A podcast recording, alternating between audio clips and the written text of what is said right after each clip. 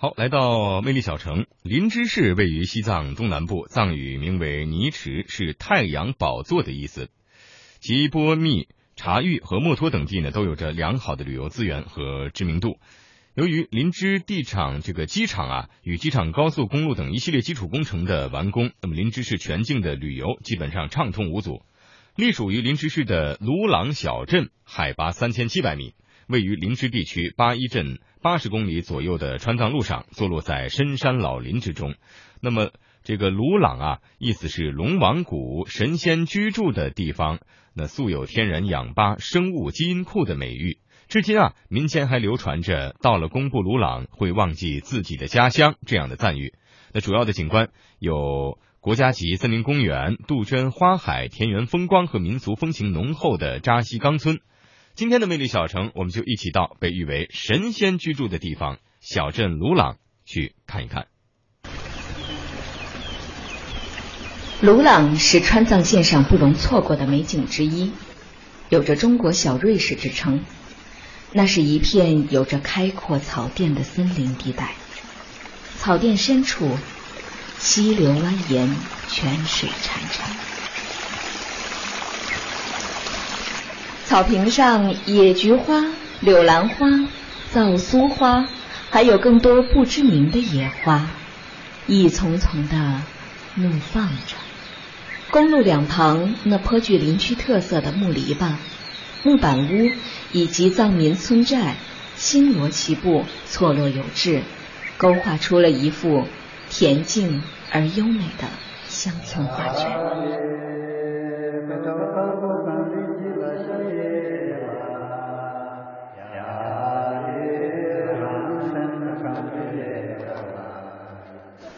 说你们不准备就是离开这个地方吗？你一直可能要待在这儿一直啊？为什么呢？哎，你们这都美，都美，哎对，人也美，还是喜欢这个地方，哎对。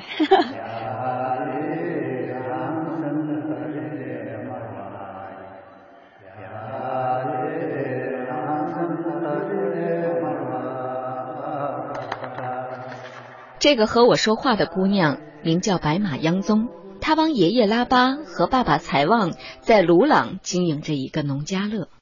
现在家里面生意主要都是你打理吗？哎，对，嗯。那平时你怎么宣传你们自己的店啊？宣传一般都是口碑吧，他们客人的啊，口碑，回头客也挺多的。我这儿也上网，要上网啊，然后发给他们看吗？对，网上也有的。那你看来是小有名气哦。哎，没有。从爷爷拉巴那里我了解到。他们的农家乐呢，已经开了三年多了。以前是以农牧为主的，或许是受到孙女儿这种外向而时尚的交流方式的影响，又或许是旅游给这里的传统带来了冲击。传统的爷爷在和我交流时，也慢慢的用了汉语。你们家以前就是这个房子，嗯，然后旁边这两个都是重新盖的，就是，嗯，那这两个房子盖的时候是。呃，你们自己花钱吗？还是有一些？就是我们自己花钱。政府补贴？没有。啊，就自己花钱。那么这几年就是旅游开展起来之后，嗯，整个对当地的发展会好吗？就是会好。然后那个你们盖房子的钱赚回来没有？没有，没有，没有。嗯，这两个房子肯定。一百万，一百万，嗯，这么快？就是，这个是六十万多，六十万多，哦，那个是四十万。那现在三年就是大概能回来？大概有四十万有吧。哦，那也还可以。您觉得鲁朗这个地方是保持它原来的这种自然风光比较好，还是进行这种商业的开发会好一些吗？嗯，有的有点改变是可以的，呃，一些最基本的都没有的话，就没有什么意义了。老人的话让我想起中央电视台每年的青歌赛，为了保持少数民族传统特色，几年前呢，青歌赛增加了一个原生态唱法。这不仅是对于原始的自然的一种保护，更是对于这种原始生活状态、生活方式和艺术形式的肯定。原生态是一切在自然状况下生存下来的东西，我们可以把它理解为一方水土养一方人。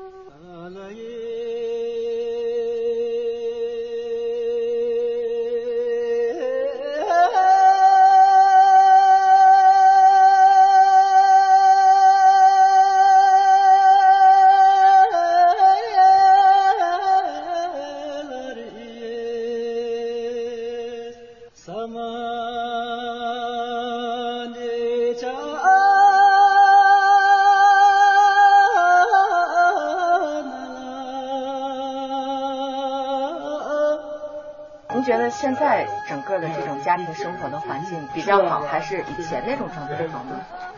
现在好，以前没什么。子女们、孩子们，包括孙子辈的孩子们，是出去还是留下来？孙子已经娶了媳妇儿，呃，就在这儿待着。孙女呢，可能也要嫁出去。不会觉得城市的生活很好，还是会觉得哎也不错，还是待在自己的家乡为好。让我没想到的是，孙女儿央宗和爷爷一样，也不想离开这片故土。他并不羡慕城市的高楼大厦，所以他说，即便是嫁出去，他也不希望离开这里太远。还是希望能够在这里长期的生活下去。这两年客人来的多了，你们也经常会跟客人有一些交流吗？有的，有的，嗯，嗯，他们可能就喜欢问一下那个我们这儿的那个风俗啊那种的。有特殊的风俗吗？没什么那种特殊 那种的。平时经常出去吗？冬天吧，我们可能能出去一下。嗯，哪里啊？广东那一带都去了，还有海南啊那些都去过。去完之后感觉那边好，这边好，肯定是这边好。为什么？因为高楼大厦那个不习惯。爷爷说你要嫁出去吗？哇，可能要嫁出去了。嫁到哪？就嫁的话，可能嫁到灵芝吧。嫁到灵芝，灵芝也不太远，不太远，七十公里嘛。啊，有男朋友了？有了。等着什么时候要嫁出去？哎，现在还不知道。啊，等几年吧。嗯，等着是男朋友来提亲。不用提亲吧？没有，你们这边就是婚俗习惯是什么样的？我们这儿的话，没有那种提亲的那种的，简单了，现在啊办的。简单了。对啊。我还是跟爸妈在一起吧，嫁过去啊，可能还会在这儿那个。寻找你的美丽，倾听你的故事。中央人民广播电台民族节目中心特别策划《美丽中国行之寻找最美民族村寨》。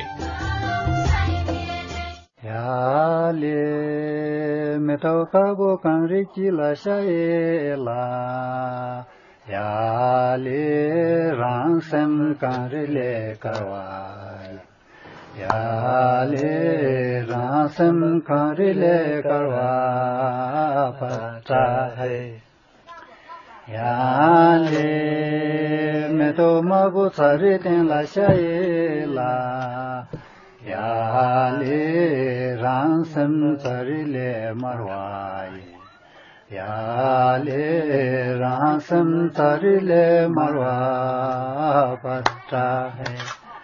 याले मैं दोंग बुचुमु दिला शैला।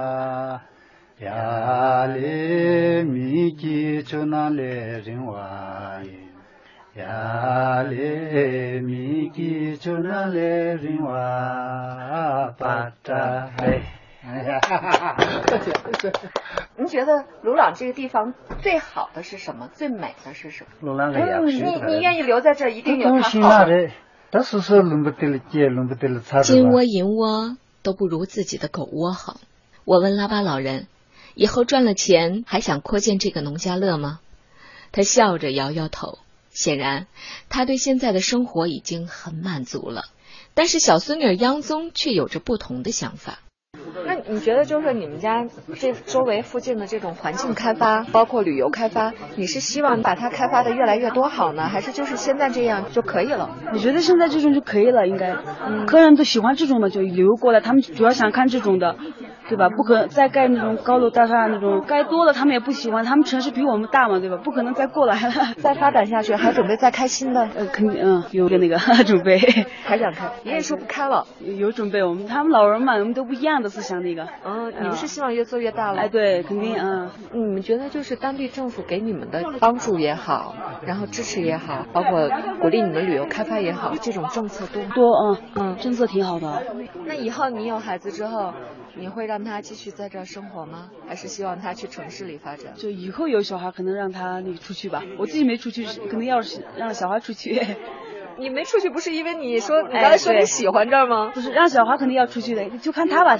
他 放牧吗？现在还？现在放牧，我爷爷他们就放牧呢。啊，你们也不放了？我们不放了。一般都是家里年纪大一点的吧，他们就不太习惯没有那个嘛。像我们都已经习惯了。不太愿意放了，现在好多。爷爷奶奶之后谁继承呢？这些放牧呢？那些牛啊，可能到我哥那了吧。那你们这种自己的这种家庭旅馆还需要交税吗？向政府？不用不用。奶奶不爱说话，哎，人家一般听不懂。那你明天早上是几点开早饭给大家？早饭呢？早饭就看客人吧。我一般七点，刚刚说的七点做不来的，我起不来。想开店还不想早起床，懒得很，不太会做饭嘛这个。那你以后怎么开店呢？啊，雇人没事。好想法，有追求，以后英语好再接着让外国客人来。得学呢。呀嘞，没头发我刚日记了下耶啦。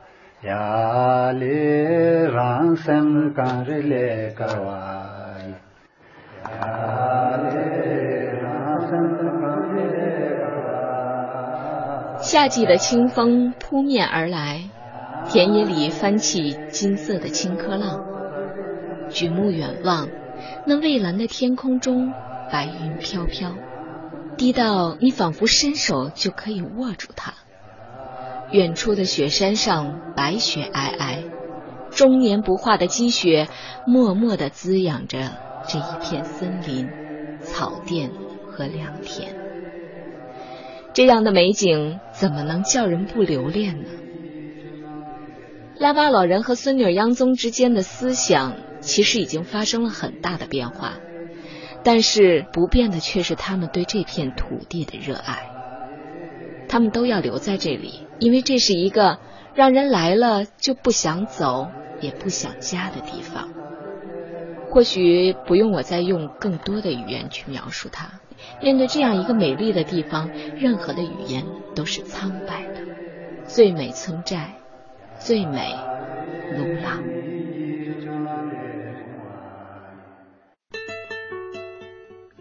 看，东西南北何其辽阔。听，古韵金曲五彩缤纷。说，典故传说正文杂史。中国采风。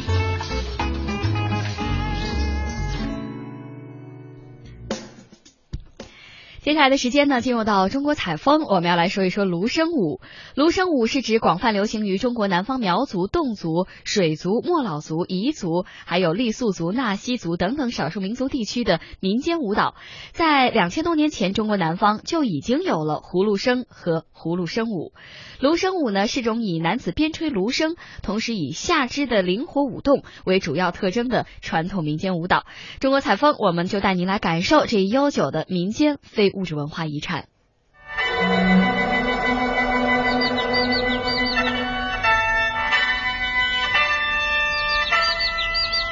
深山传出的曼妙芦笙曲。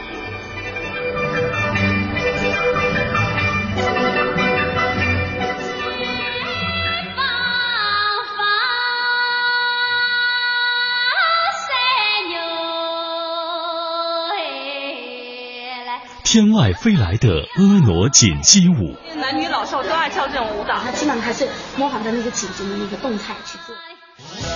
吹一口好芦笙，跳一首好舞蹈，你准备好了吗？魅力中国，我们走进贵州苗寨，一起跳起芦笙舞。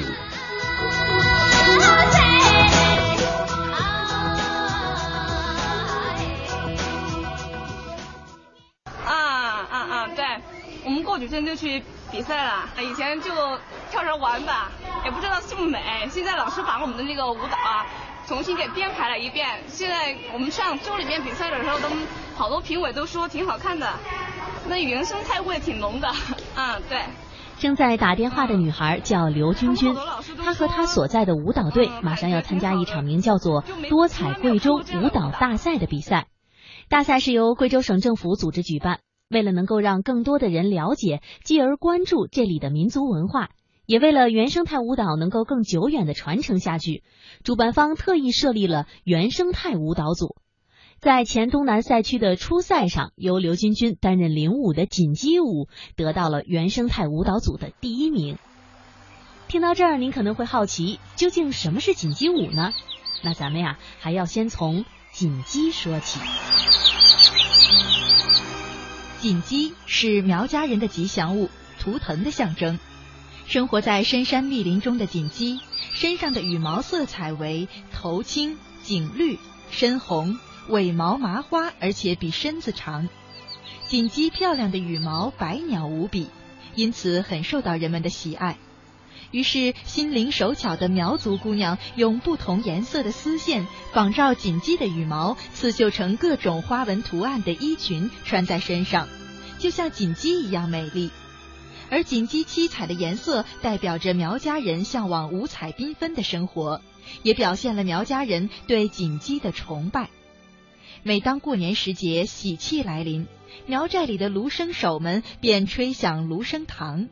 姑娘们就头戴打制着有数只锦鸡的银花，颈戴银项圈，胸佩图腾银盘，穿戴着自己刺绣的盛装，精心打扮，来到了芦笙堂，踩着四滴水，芦笙舞曲翩翩起舞，五彩斑斓的服饰好像锦鸡开展了漂亮的羽毛，所以叫做锦鸡舞。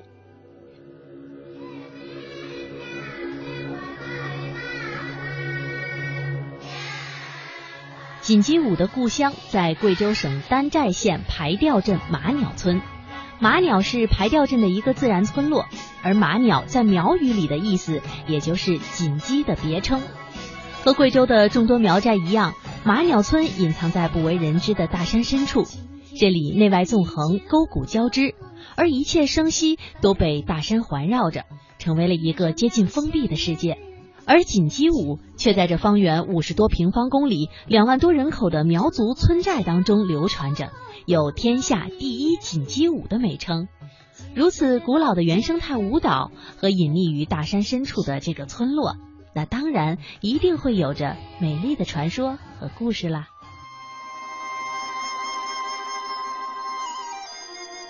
传说嘎闹支系苗族的祖先住在东方大平原上。后来迁到一个叫展澳对社的沙滩边居住，又因洪灾而沿江上行，来到丹寨县。组长，咱们走了这么远的路，带着大家换了这么多地方，究竟要到哪安营扎寨啊？能让大家稳定下来生活呀？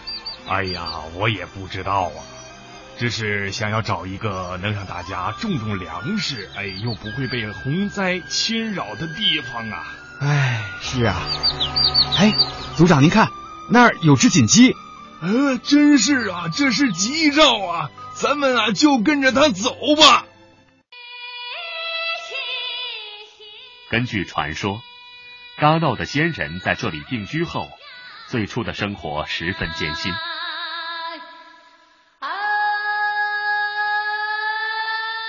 一天，一位仙人套到一只锦鸡。他在剖腹清洗时，将内脏随手丢在草棚外的灰堆旁。不久，这里长出了稻谷，人们再把这些稻谷播撒在山间田地，于是这里长出了大片的谷物。从此，他们从生存的困境中走了出来。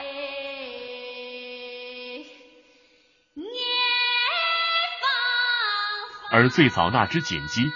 也就成为这个种族的命运吉星，同时也成为这个支系所崇拜的图腾。兴奋的祖先们模仿锦鸡的模样打扮起自己，又模仿锦鸡的求吼步态来跳舞。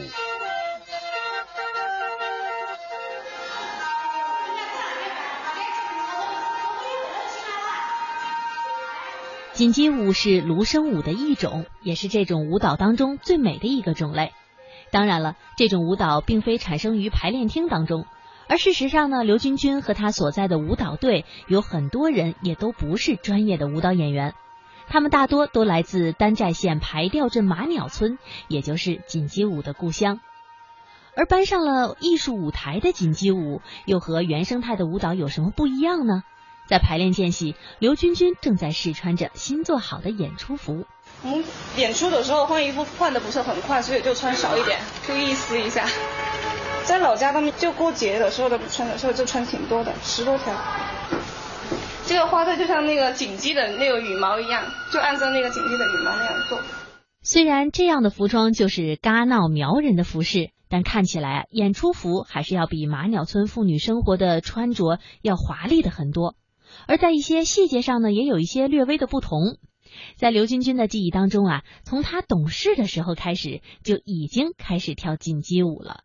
在我们那儿地方，这男女老少都会都爱跳这种舞蹈，从小都爱学跳。嗯，就是在过节、过节、过年的时候呢，就就要围在一圈，就就在跳。那锦鸡舞究竟有什么样的特色？要想跳好它，有什么秘诀吗？舞蹈队的指导教师黄秋兰告诉我们：他的头呢是自然的胯部带动的，头轻轻的有点往前往前点头，因为他那个头饰啊。呃，有点像宫廷式的那个头饰，然后呢，它那个银花呢，头上的那个银银饰呢也比较重，所以它呃就很轻轻的，有时候就像那个鸡，那个锦鸡呢啄食觅食的时候呢，哎，轻轻的啄食吃吃那那那感觉，啊，它基本上还是模仿着那个锦鸡的那个动态去做。怎么样？听上去好像并不是特别难，对吧？核心呢就是模仿锦鸡的动作。但是啊，真要是实际操练起来，可就不像想象当中的那么容易啦。那接下来，不妨我们一起起身活动活动，一起来学习一下锦鸡舞的基本舞步吧。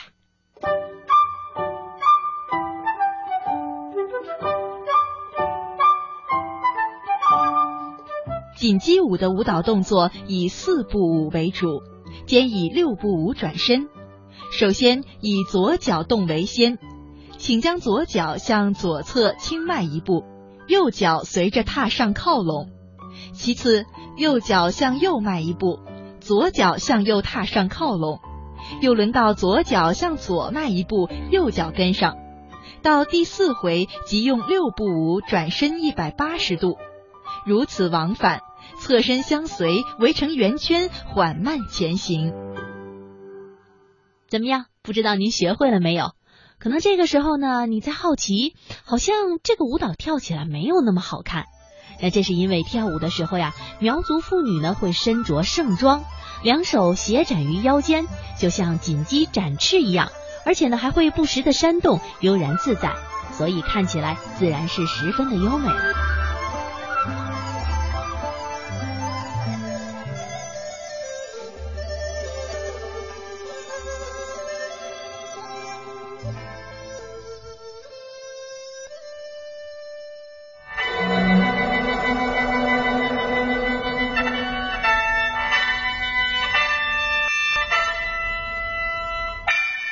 笙是为锦鸡舞伴奏的乐器，而芦笙不分大小，全部呢都是要由男性来吹奏的。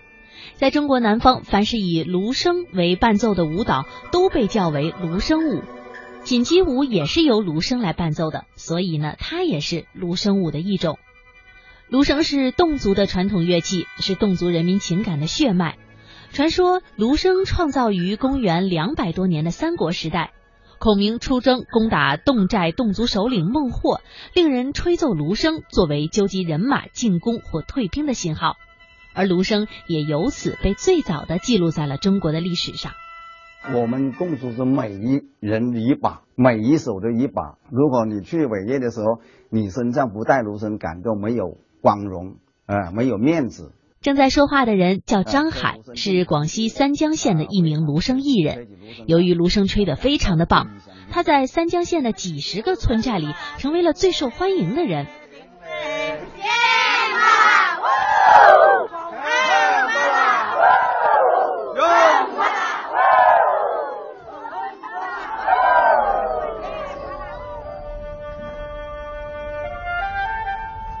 江县在广西西部，跟锦鸡舞的故乡丹寨县一样，也是深藏在大山深处，交通闭塞，人迹隔绝。为什么芦笙会在这样一个大山深处的村寨里如此受欢迎呢？中央民族大学教授贾忠义介绍说，在苗族和其他民族生活的南方地区，啊，平时这个山村都非常的安静，有时候静的一点点，我们可以听到天空的声音。啊，但是呢，就这样的过分的安静，它也增加人的内心的落寞。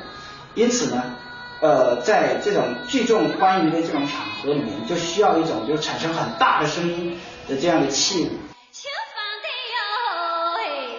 这就是为什么芦笙舞在外人听起来热闹异常的原因了。一场规模宏大的芦笙舞，声音可以传到几十公里以外的另一个村寨。